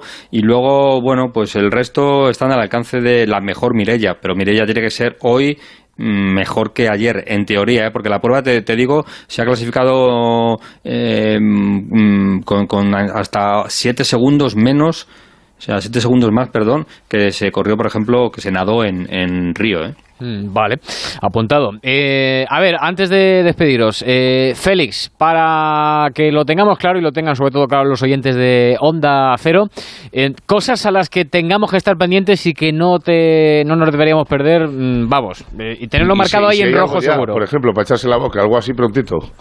Bueno, lo de Mireia es a las 4, o sea, que tampoco está... Sí, no, pero digo antes. Antes, vale. Sí. A ver, es complicado porque aquí son las, las 4 son las 11 de la mañana, ¿no? Pero bueno, si querés mucho, mucho, mucho, tenemos el remo eh, que empieza a las 2 y 40 minutos. ¿eh? Vale, Así me vale. en breve Ayer me vi 17 carreras de eso. Pues hoy tenemos la repesca. La repesca de los eh, españoles que entraron ayer directamente, pues van a estar hoy en la repesca. A la misma hora que el fútbol, eh, que contaremos en directo aquí en Onda Cero, es España-Australia, tenemos a España-Suecia, de las guerreras. del balonmano, guerreras, ¿eh? Así claro. que Sí, vuelven ahí las guerreras. Ayer jugaron los chicos, O sea, ganaron los hispanos. es televisión y iPad. Vale, ok. Eso es, ahí pendientes. Y luego te cuento, porque es lo habitual en el calendario de esta primera semana, tenemos el taekwondo, eh, que vamos a ver si eh, tenemos a Pérez Lobo, o Pérez Polo, perdón, metido ahí entre los, los mejores. Eh, tenemos también el judo, eh, con Ana Pérez Bosch y con Alberto Gaitero. Tenemos el comienzo de las Aguas Bravas, eh, ahí tenemos a Elosegui y a Mayalen, Chorraut. Tenemos también el comienzo de la vela, pero ahí tenemos tanto, tanto, tanto eh, que iremos poquito a poco, porque además hay tres regatas por, por día. Y luego, bueno, pues tenemos hípica, tenemos la clasificación de la gimnasia, tenemos el hockey con doble compromiso de chicos y chicas Australia y Nueva Zelanda. Bueno, tenemos absolutamente de, de todo, para no aburrirnos. Y luego también, ya que hemos hablado de Mirella, la natación, pero luego ya a última hora, última hora ya de- del día aquí en, en Tokio, con la presencia de Hugo González, ¿eh? que va a estar participando en las series y que sí es otro de los que pinta y que puede estar cerca de las medallas. Sí, sí, sí, sí. Yo me fío mucho de, de Hugo González. Eh, Mr. Chick, ayer no, no estuviste tú. Eh, ¿Cuántas medallas crees que vamos a sacar? ¿Eres, eh, pues, ¿eres optimista o no? Es que esto es siempre tan... Complicado, ¿eh? Me yo en torno a las 20. Vale, no Ahí está. En torno a las 20. En torno a las 20 está muy Ahí bien. lo dice ¿eh? como sin importancia. Claro, es que... es No, un tío, un, tío que, un tío que vive de No. los datos, de tanto por ciento, de tal y cual, te dice en torno a las no 20. tiene- Y está, no, más a gusto o sea, que ganar-. Hombre, futurólogo no es tampoco. Yo le pregunto No, su eso- opinión. a eso me Que refiero. diga un número, exacto. A lo que no le doy importancia es a, es a mi pronóstico. O sea, a- a- al ganar, al gan- porque ya ves tú, que, que voy a saber yo, la verdad es que va a ganar España el primer día de competición, pero Claro. sí, sí, sí le doy importancia a la posibilidad de que se puedan ganar, de que se puedan ganar 20, pero a lo que lo digo con desgana porque porque te digo 20 como te puedo decir 12 o, o, o 31. Es Mira, que te, te- da te hago otra. ¿Mañana tendremos más medallas que Estados Unidos? No. Ya, me temo que no. acabó el chollo, ¿no? Me temo que no, me temo que no. Vale, vale, vale. Eh, y Félix, oye, que, que yo sigo con la duda. eh, ¿Habéis comprado ya el famoso sándwich de, de frutas este o todavía no? No, yo no, y no lo voy a comprar, ya te digo. hombre, que por yo no- favor, por favor. Por- O sea, es lo más exótico que habéis encontrado de momento en, en Tokio. No, pero es otra de las cosas que, que nos pasan. Solo podemos. eh, esto es la teoría, ¿eh? Y nosotros la estamos cumpliendo porque además eh, nos pilla muy cerquita al centro de prensa y tenemos que pasar por, por él. Solo podemos comprar, solo podemos entrar a comprar en un 7-Eleven que tenemos aquí a 250 300 metros de- del hotel. Es el único sitio. Luego, ya en el centro de prensa adentro sí que podemos comprar, pero esto igual eh, sin nada manipulado, todo metido en sobre, todo metido en, en conserva, ¿no? Y, y yo ayer me cogí una Sapporo por darme un lujo. ¿eh? Ahí está, una sí, Sapporo es una, cervecita. Ah, vale, vale, Y vale. te- claro, en el 7-Eleven y cogí Rubiano, una- te he visto, te he visto ahí flojito. ¿eh? No, yo es que soy de Maur, eh, lo tengo muy claro. Entonces no. Bueno, pues Vale, aquí es la, es la Sapporo, sí, sí. Y cogí un pequeño bol con zanahoria y con verduritas y un poquito de hummus. Vale. Porque ya estoy un poco cansado de, de los noodles y de, de los espaguetis estos que te ponen fríos, que es lo único que podemos comer dentro del centro de prensa para que entre un poquito de, de fuerza al cuerpo. Muy bien, pues nada, pues ya le preguntaré a Raúl Ganado mañana si. ¿Cómo está organizado ese tema, Feli? ¿Está mejor que en Río o, o igual? El, el IBC es, es muy grande, muy grande. Eh, El centro de prensa es el Tokyo Big Site, es un edificio tipo IFEMA y con un montón de galerías y, y- conectado con una estación de tren.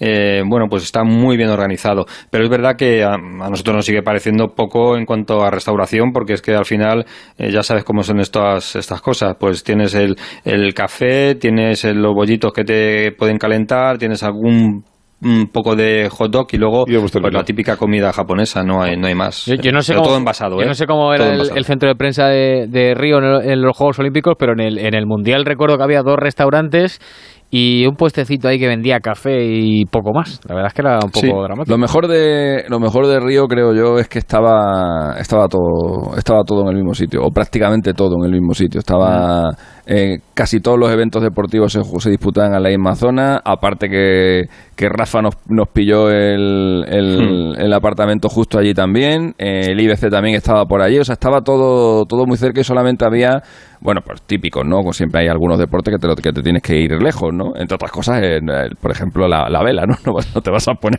no te vas a poner con los barcos en medio del IBC, ¿no? Ah, Pero ahí, quiero decir eh. que, que- que la mayoría de los deportes eh, estaban estaban todos en un, en un mismo entorno. El, el- el pabellón de baloncesto, todos estaban por allí, por la misma zona. Eso estuvo muy bien. de- Aquí hay dos zonas. Aquí hay dos zonas más o menos, que una es donde estamos nosotros el, el- y el centro de prensa, que es Ariake, que ahí pues eh, se disputan gran parte de las pruebas, como el hockey, la natación, el tenis, la gimnasia. Eh, el triatlón no está demasiado lejos porque estamos junto a, la bahía. Y luego está la zona del legado, digamos, que le llaman así, que es la zona donde está ya el Estadio Olímpico, donde está el Estadio Nacional, donde está el, el Budokan del, judo, eh, donde está el pabellón de balonmano. Eso está, digamos, más hacia el norte y un poquito más dentro del centro de, de la ciudad. Y luego es verdad que Saitama, por ejemplo, donde se juega el baloncesto, donde España fue campeona del mundo de baloncesto, pues está a unos 65 minutos en autobús de aquí del centro de prensa. Y eso sí, en las instalaciones, eh, abrigaditos, ¿eh? porque es otra de las cosas que más rabia nos da en los juegos, que hace un calor terrible de fuera, pero es que dentro tienes que estar con la sudadera. Bueno, yo me la he traído ahora mismo al estudio de Onda Cero, que la han puesto aquí bien, bien fuerte también. En fin, eh, hasta luego, Félix. A desayunar. A desayunar. Un abrazo y a coger fuerza. Un abrazo a todos. Hasta luego. Eh, Pereiro, Mr. Chip, que la noche será larga de nuevo, ¿eh? Que va a haber muchas emociones y no nos las podemos perder.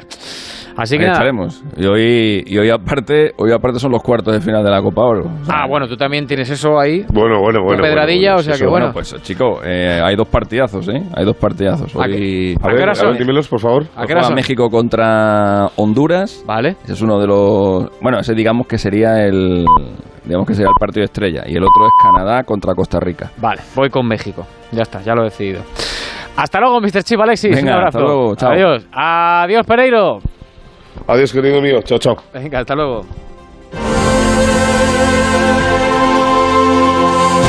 El transistor. Especial Juegos Olímpicos.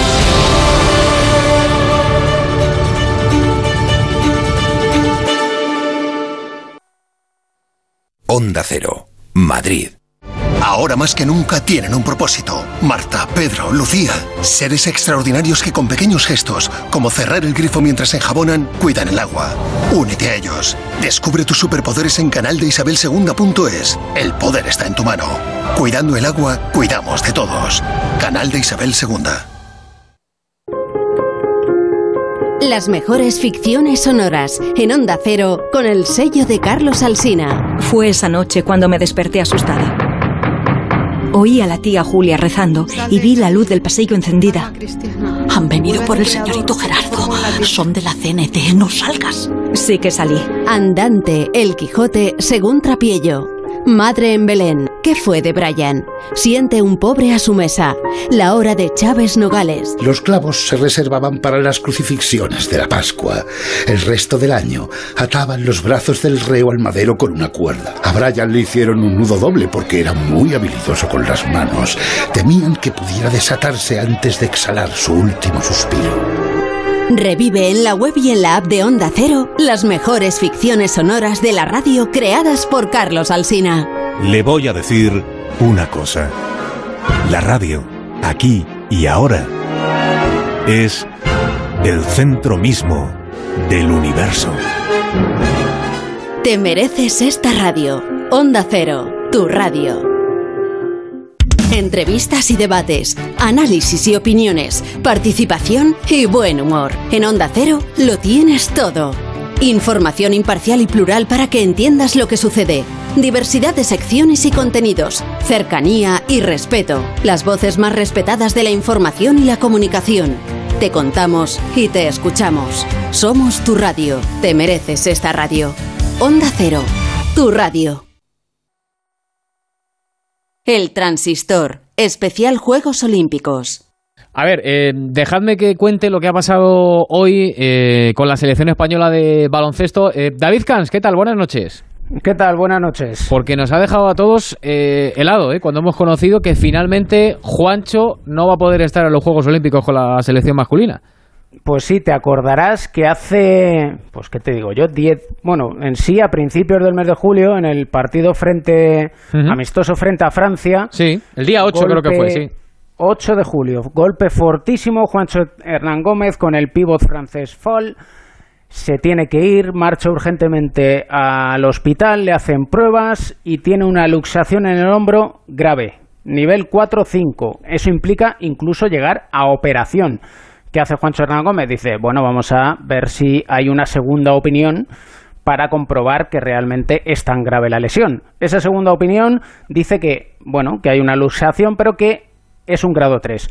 Ante lo cual empieza ya el movimiento de rehabilitación. No tiene que pasar por el quirófano y sí por las manos maestras de los fisioterapeutas y médicos de la Federación Española de Baloncesto que están en comunicación permanente con Minnesota Timberwolves, que es el equipo en el que está Juancho.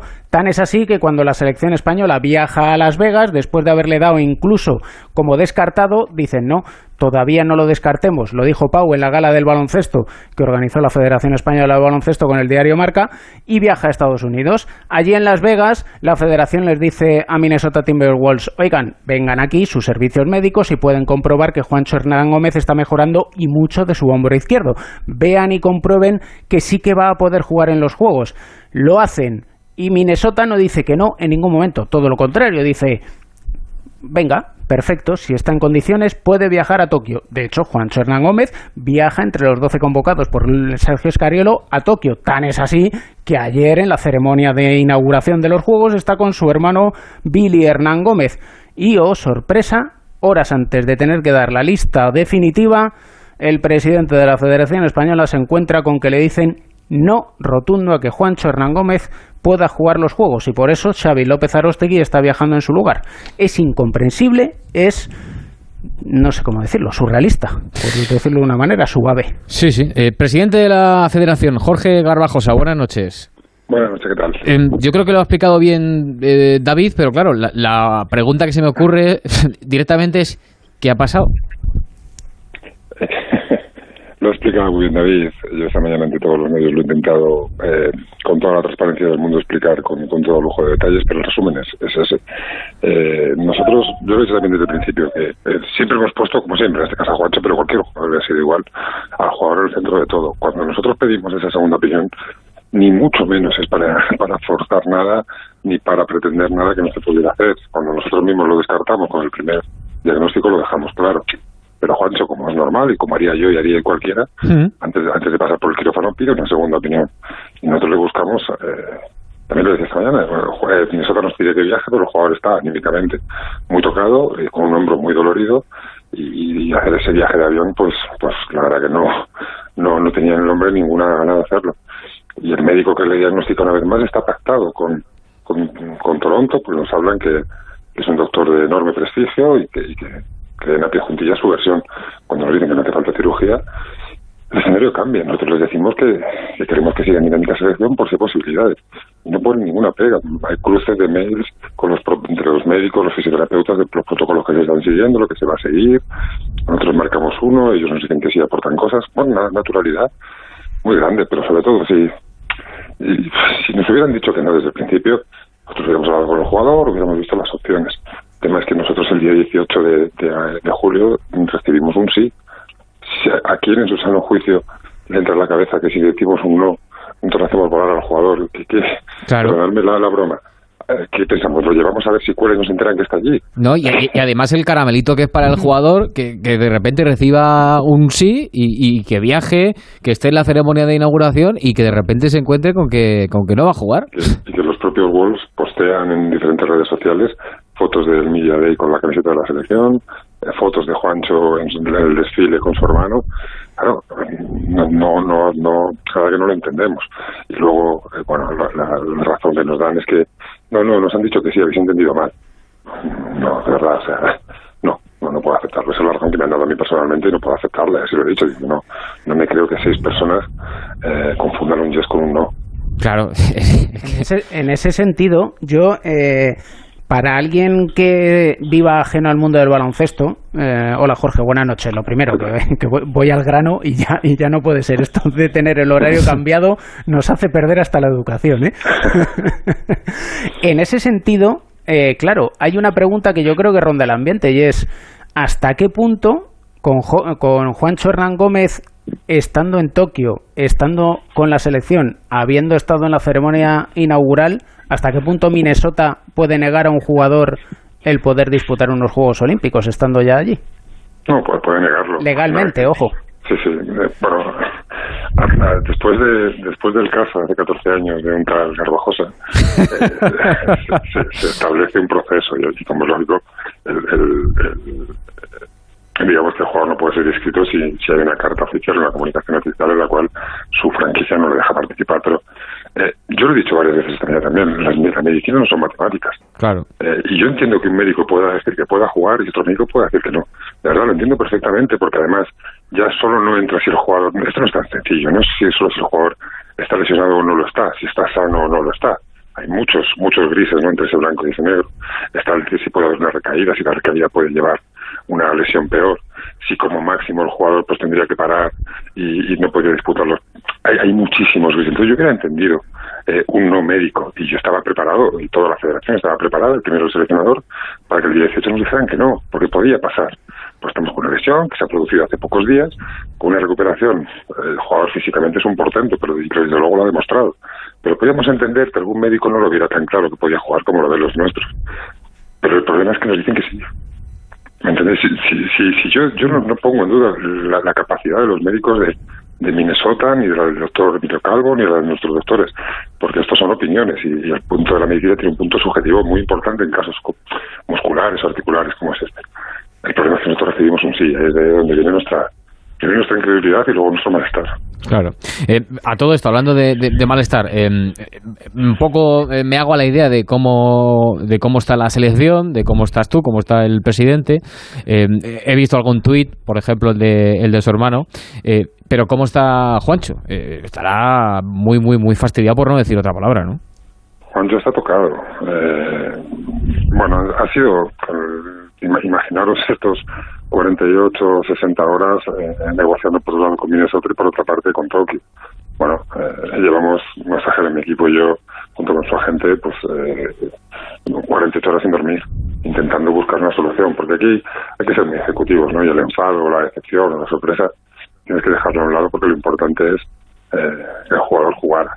Eh, y, pero cuando digo el jugador jugar no es a toda costa, es después de haber tenido un, un ok por parte de sus médicos que al cabo de unos días varía, varía sin haber, lo importante porque el criterio puede variar, eh, la opinión mejor dicho puede variar, el criterio no, la opinión sí, pero si hay una exploración nueva de por medio, o si hay nuevas pruebas médicas de por medio, yo no lo había entendido, de verdad, pero perfectamente, el problema es que no hay nada en medio, es solo un cambio de opinión, por lo cual a veces que el cambio de opinión un médico nos dice está y luego no está porque se la pensa mejor, yo creo que esto es mucho más serio. Pues por eso creo que obedece a otros, a otros aspectos.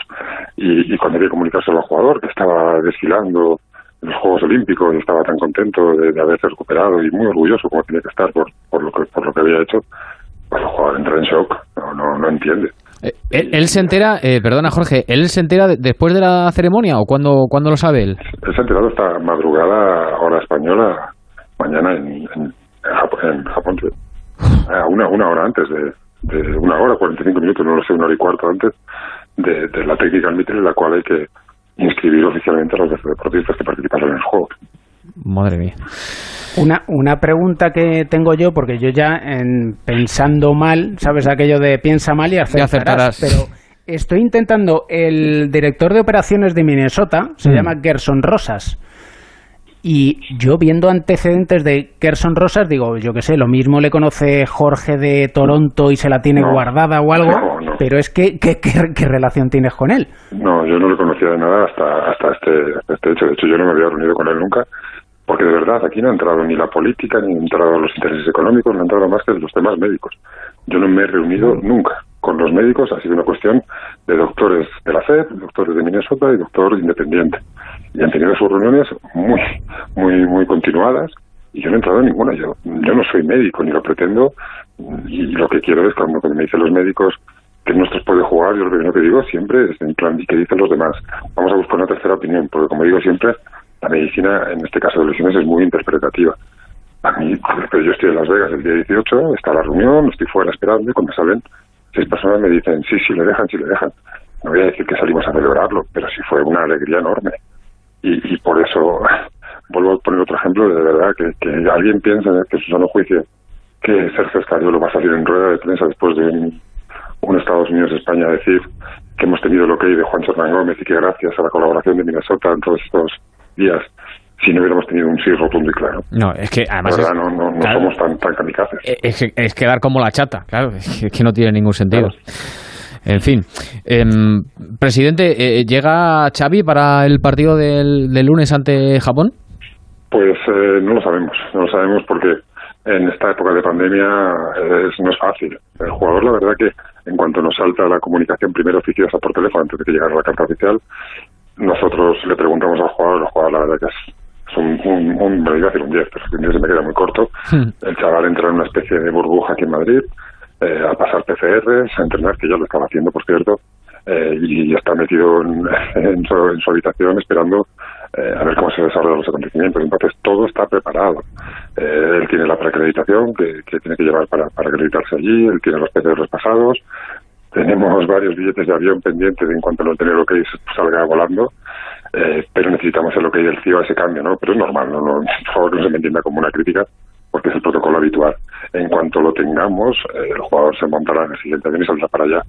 Si le va a dar tiempo a estar el lunes, aunque llegara físicamente, pues, pues sería muy difícil que el chaval estuviera en las condiciones mínimamente óptimas para aportar, o sí, no lo sé, pero nosotros desde luego no va a quedar para que él ojalá antes del partido, pero incluso si es durante o después, eh, puedan, digamos, entrar en, en, modo selección, en modo Juegos Olímpicos lo antes posible.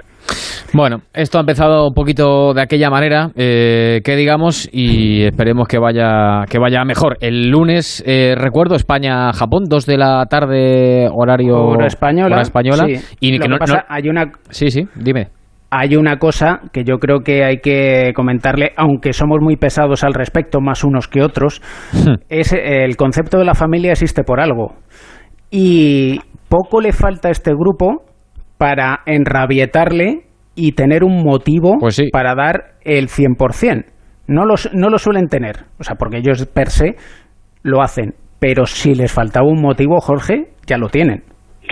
A mí me ha, me enorgullecido porque porque yo he hablado con Juancho, he hablado mucho con Billy también, que son dos chicos, la verdad, que son espectaculares, los que tenemos la suerte de conocerles, nadie nadie tiene una opinión diferente.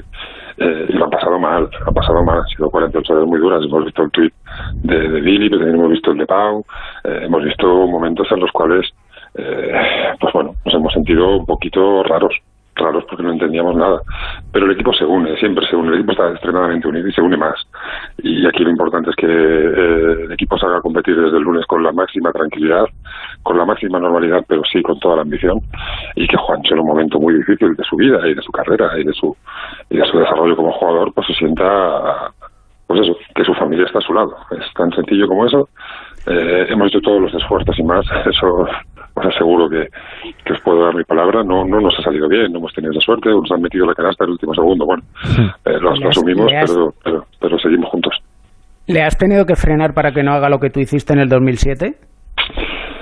Bueno, eh, digamos que la, la, situación a partir de, del 2007 ha cambiado en cuanto a los procesos a seguir. Insisto, eh, eh, los, los, los diagnósticos médicos eh, no son no son matemáticas. Eh, pero yo me he fiado absolutamente de la opinión nuestra de los nuestros médicos quiero decir de los médicos independientes de extraordinario prestigio de los propios médicos de Minnesota y sobre todo de las sensaciones del jugador. Yo he preguntado estos días muchas veces y a mí me pasó. Digo pero al jugador de verdad no le duele porque muchas veces las ganas de estar tú no mientes diciendo que no te duele a ti no te duele aunque la lesión esté. Pero cuando los médicos te dicen que está bien pues tú vas a, a, a por todas para para ayudar al jugador a cumplir su sueño y por supuesto para tener a un jugador de de tremendo nivel ¿no? en, el, en la plantilla. Presidente Jorge Garbajosa, eh, te agradezco las, las explicaciones. ¿eh? Eh, el lunes el España-Japón del equipo masculino y también el lunes eh, debutan las chicas frente a Corea del Sur. Ojalá que nos vaya poco a poco mucho mejor que después de este día en el que hemos recibido este palo y este mazazo para todos. Lo, lo importante ahora es eso. Eh, ya ha pasado este capítulo, eh, el equipo está tranquilo y que solo se preocupen de lo que tienen que hacer y que lo hacen estupendamente bien, que es jugar al baloncesto, disfrutar y hacernos disfrutar. Sí que lo hacen bien, sí que es verdad que lo hacen bien. Un abrazo, presidente Jorge Barajosa. Hasta luego. Un placer, un abrazo, gracias. Hasta luego. Bueno, pues eh, David, explicado queda por el presidente de la federación. Sí, ciertamente lo que no queda muy explicada es la actitud de Minnesota Timberwolves. No, es que no hay quien la entienda. Todo, no, no, en ese sentido yo, la verdad es que hay muchas veces que uno, eh, digamos que dice más por lo que calla que por lo que habla.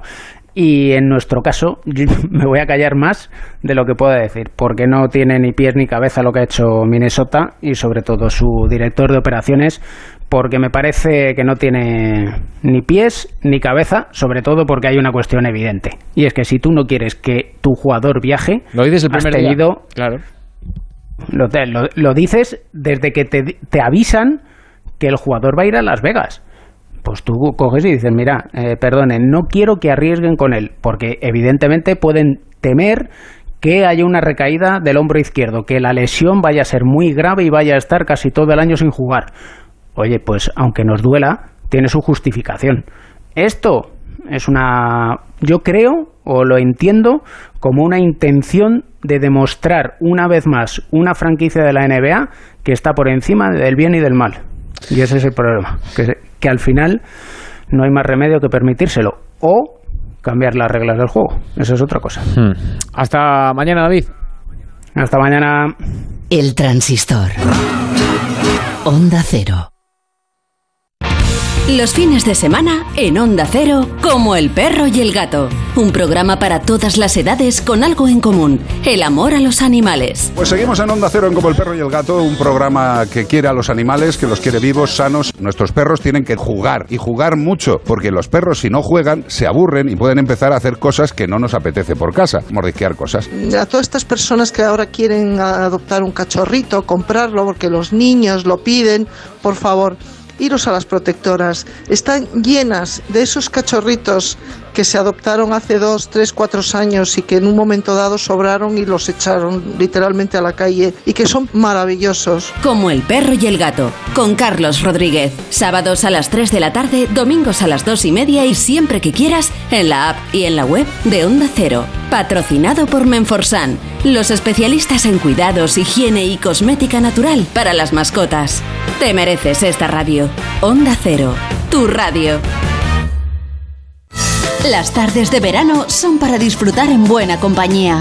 Gelo en verano. Contenidos variados y entretenidos. Historias sorprendentes. Temas para compartir. Decía el periodista polaco Ryszard Kapuczynski que la educación no es cuestión solamente de la familia o de la escuela, es del conjunto de la tribu. Cualquier ser humano como es la actividad sexual. Esto ya es una verdadera tradición, como sacar al santo en las procesiones. Posiblemente no sea la mejor comparación, Elisa Beni, ¿qué tal estás? Buenas tardes. Y lo bueno es que contamos, y se lo agradecemos, con una persona que nos puede señalar, porque las ha seleccionado, aquellas rutas que puedan ser interesantes. Gelo en verano. De lunes a viernes de 4 a 7 de la tarde con Arturo Tellez. Te mereces esta radio. Onda Cero. Tu radio. 98.0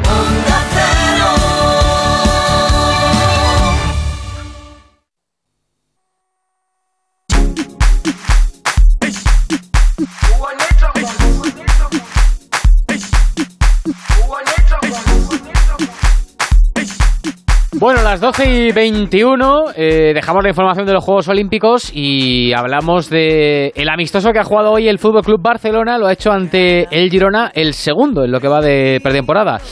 Barcelona, José Agustín Gómez, ¿qué tal? Buenas noches. Hola, muy buenas noches. Con victoria del Barça, debut de Depay, ha jugado Griezmann un ratito, ha habido cositas, ¿eh? Sí, eh, cosas interesantes. eh, comprobar que Depay puede ser un hombre importante para el Fútbol Club Barcelona, porque es un jugador muy rápido, con mucha potencia en el tren inferior, que además se ofrece mucho al espacio libre para los compañeros y un equipo como el Barcelona, con tanto talento en el pase, puede aprovechar muy bien al futbolista neerlandés, que como decías, ha debutado y además ha marcado, mm, ha conseguido el tercer gol que cerraba el partido para los azulgranas desde el punto de penalti, muy bien lanzado, sin coger carrerilla, pero rompiendo el balón y colocándolo en la escuadra. Anteriormente, también de penalti, con la colaboración del guardameta, había marcado Gerard Piqué y el segundo lo hacía Rey Manac. Por cierto, que Rey Manac ha sido el jugador al que ha sustituido eh, Memphis Depay por culpa de una cefalea en el minuto 42 del primer tiempo que le ha obligado a abandonar el terreno de juego. Por parte del Girona marcaba Samu Sainz acortando distancias y el partido ante 2.858 espectadores que ha servido para seguir rodando al equipo de Ronald Koeman. Un dato a destacar, aparte de que había mucho aficionado extranjero en la grada hoy, la ovación que se ha llevado Antoine Griezmann cuando ha salido al terreno sí. de juego ya avanzada la, la segunda mitad. Eh, ha sido un gesto de cariño por parte de los aficionados que había en el campo, que el francés ha agradecido. Ha estado muy activo durante los aproximadamente 25 minutos que ha estado sobre el césped y se le ha visto con ganas, como a Frenkie de Jong, que también ha jugado sus primeros minutos de la pretemporada, y Clement Lenglet. Por cierto, nuestros compañeros del Sport abren mañana en la portada con una de las informaciones relacionadas con Lenglet. La Roma de José Mourinho está dispuesta, según esta información, a pagar 15 millones por el central francés. Veremos a ver si le parece suficiente al Barcelona para deshacerse del, del jugador. Bueno, yo diría que sí, pero bueno, veremos, veremos. Eh, tal y como está la, la, caja del Barça, me da a mí que 15 millones le vendrían de, de maravilla. Hasta... Te quitas una ficha. Claro, y te quitas una ficha. Muy bien. te quitas claro. una ficha. Hasta mañana, José, un abrazo. Hasta mañana. Hasta luego. Y mañana el Madrid, Alberto Fernández, que juega en Escocia, ¿no? Hola Ángel, ¿qué Muy tal? buenas. Buenas. noches. Sí, y vamos a tener que esperar todavía para ver el debut de Alaba en este primer amistoso serio, lo catalogaría yo, porque hemos tenido dos entrenamientos contra Fuenlabrada y Rayo, pero primer amistoso serio, no va a debutar Alaba porque es verdad que lleva cuatro días de entrenamiento, pero se va a quedar en Madrid. Tiene un buen nivel físico, pasó los exámenes con, además con buenas sensaciones, pero Pintus ha sido el que ha asesorado a Ancelotti y le ha dicho que le deje esperar un poquito más al austriaco. Hoy Alaba ha realizado sesión doble de entrenamiento junto a los otros cuatro que llegaron ayer. Recuerdas Tony Cross, Gareth Bale, Rafa Barán y Luka Modric. Tienen doble sesión, son los únicos que han tenido doble sesión. Y a esta terna le falta Benzema, ya sabemos, está todavía guardando cuarentena por COVID. Y esta próxima semana, Rubiano, se van a incorporar ya los belgas, Hazard y Courtois. Después Fede Valverde y los brasileños, y así hasta que estén todos, porque con todas estas ausencias, eh, más Carvajal, Mariano y Mendy, que son los que se quedan en Madrid, solo tiene nueve de la primera plantilla. Ancelotti, el equipo viaja mañana por la mañana para jugar contra el Rangers en Glasgow, que van a jugar a las 7 de la tarde, y uno de los que va a jugar es Isco. Seguramente va a formar de inicio con Odegar en el 11 titular del Real Madrid. Ya sabes que Isco, eh, bueno, pues eh, tiene buenas sensaciones en estas dos semanas con Ancelotti, le ha motivado bastante. El Real Madrid sigue teniéndole en esa terna de futbolistas de los que quiere dar salida, pero Ancelotti, si se tuviera que quedar Isco, cuenta con él. Real Madrid, ya digo que pretende hacer caja, lo hemos venido contando estas semanas, pero Isco tiene de momento mejores sensaciones para quedarse en el equipo blanco. Pero si llega una buena oferta, chao Isco. Sí, lo dijo Carlos Bustillo, ¿no? Entre 15 20 dice millones, Bustillo. seguramente si llega una oferta, pues el Real Madrid debería aceptarla. Pero Isco lo que quiere es que le seduzca, porque Isco lo que quiere jugar y ahora con Ancelotti parece que está más contento. Bueno, si lo dice Bustillo, va, va a misa. Eh, ¿Tienes algo más que haya que contar? Que tenemos que ir cerrando el programa, Alberto. ha Pues- habido un montón de amistosos por ahí, ¿no? Sí, muchos amistosos, por ejemplo, Español 0, Rayo Vallecano 2, Getafe 3, Atrómitos Griego 0, ha marcado doblete en Esunal, Osasuna ha ganado 2-0 al Burgos, la Real Sociedad ha jugado dos partidos, uno contra el Eibar, que lo ha perdido 1-2, y otro contra el Alavés, que lo ha ganado 1-3. El partido curioso, el que has dicho tú al inicio, es eh, Dor- Dortmund 0, Atleti de Bilbao 2, buena señor. victoria del Athletic. En mitad del partido ha saltado un niño al césped, se ha ido corriendo a por Haaland, y en mitad del partido Haaland le ha firmado un autógrafo en la camiseta al niño. Esa ha sido la imagen curiosa de... A de ver si era algún emisario que ha ido a intentar ficharle Bueno, bueno, puede y ha firmado, cuidado, ¿eh? Cuidado, que ha podido firmar un contrato Haaland. Eh, más amistosos, Levante 3, está de Rennes 1, Valencia 3, Cartagena 2, el Betis que ha ganado 0-1 al Recre en Huelva, el Mallorca ha ganado en ese derby balear 1-2 al Ibiza y el Cádiz ha goleado 0-4 al Algeciras. Y una curiosa de segunda, Ángel, porque eh, ayer la información que teníamos en segunda división, el Alcorcón concretamente, tenía casi cerrado el fichaje de Roman Sozulia, ha quedado libre después de desvincularse con el Albacete. Bueno, pues ha ocurrido lo mismo que ocurrió hace unos años con el Rayo Vallecano. Se ha frustrado, hoy el Alcorcón descarta el fichaje de Roman Zozulia después de que tres de las peñas alcorconeras hicieran un comunicado en contra, posicionándose en contra del fichaje de Roman Zozulia, así que no va a vestir la camiseta alfarera. Qué cosas. Eh, Mario Jun, en las redes sociales, hoy, ¿qué nos han dicho? Hemos preguntado, ¿crees que España va a ganar el oro olímpico en fútbol? Y un 75% cree que no, o sea, no confía. Oh. Y un 25% cree que sí, hay que ver el partido de mañana a ver si la gente se va motivando. Vale, mañana si ganamos la volvemos a poner a ver qué dice A ver qué pasa. el pueblo. Su director Roberto Gómez, buenas noches. Buenas noches. Si me lo decía Luis Villarejo hace unos días, ha nacido una estrella por Adriana Cerezo. Lo que ha hecho la Alcalaína es historia del deporte español por su juventud, eh, por lo que ha demostrado y lo que es más importante, por la imagen de un colectivo, el que nos representa en los Juegos Olímpicos de Japón en Tokio, que esperemos nos dé muchas alegrías. Tenemos una buena delegación, tenemos una buena participación, tenemos unos deportistas muy motivados, unos deportistas muy ilusionados y yo estoy esperando que indudablemente no sea indudablemente la primera, eh, que, es, eh, que sea la primera, pero que indudablemente... La primera de muchas que tienen que llegar, ¿verdad? De muchísimas, entre ellas de fútbol. Y va a haber muchos de estos que están en el 70% que dirán, bueno, es que eh, lo de siempre, lo de Luis Enrique, lo de España, el panenquismo, el panenquismo. Y luego, la noticia que te daba anoche, son 250 millones de euros lo que está negociando en estos momentos Joan Laporta, o mejor dicho, lo que le ha ofrecido Joan Laporta a Leo Messi por cinco años.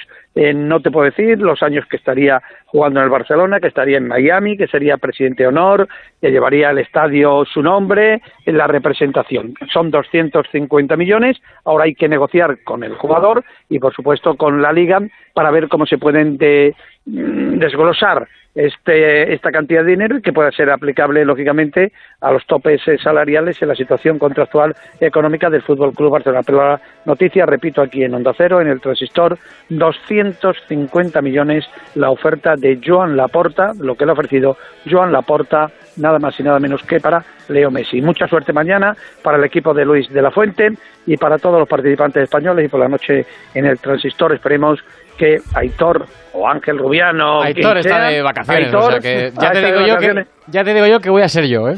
Pues, Salvo cosa rara, oye, a lo mejor me llama tenemos alcalde, que es muy típico de eh, medallista, concejal, padre, abuela, tía, sobrina, o algún amigo, algún que siempre, que siempre, que siempre queda muy bien. Ah, sí, sí, sí, Lo que pasa es que no va a ser de Vitoria, porque como no es Aitor, pues, pues ya sabes que no vamos a tirar siempre para Vitoria. Ya eso Hombre, no, pues podemos tirar, podemos tirar para Madrid, para Moratalá, para Leganés, eh, para, algún, barrio moderno también. Correcto. Y si es, algún barrio. y si es algún barrio donde estén acabando algún chale o algo por el estilo, mejor. Oye, el verano bien, ¿no? Que hace mucho que, no me cuentas... Bueno, pues estoy en el cumpleaños, de, estoy en Cádiz, estoy en Cádiz, estoy con Bert Schuster, estoy con Mami Quevedo, estoy con eh, Carlos Sobera, estoy con su mujer, con Patricia, que es su cumpleaños, eh, he tenido la oportunidad de hacerme una foto con María Bravo, con María Bravo, la mítica María Bravo. Además es que me ha hecho una edición tremenda porque me conocía. ¿Y quién no te conoce a, no conoce a Roberto? Claro, Con María Bravo, hombre, estaba por ahí Antonio Jiménez, Juan Ignacio Gallardo, el doctor Martín, muchísima gente. Roberto, el mejor atún de España, está allí. El mejor, sí, el otro día, además anoche, atún de primero, atún de segundo y el colmo. Atún de postre. De postre. y para beber albóndigas, te ha faltado. Para beber agua, agua, que es lo que yo bebo. Y gazpachito, que está muy bien. Qué rico está el gazpacho. Hasta mañana, Roberto, se te quiere.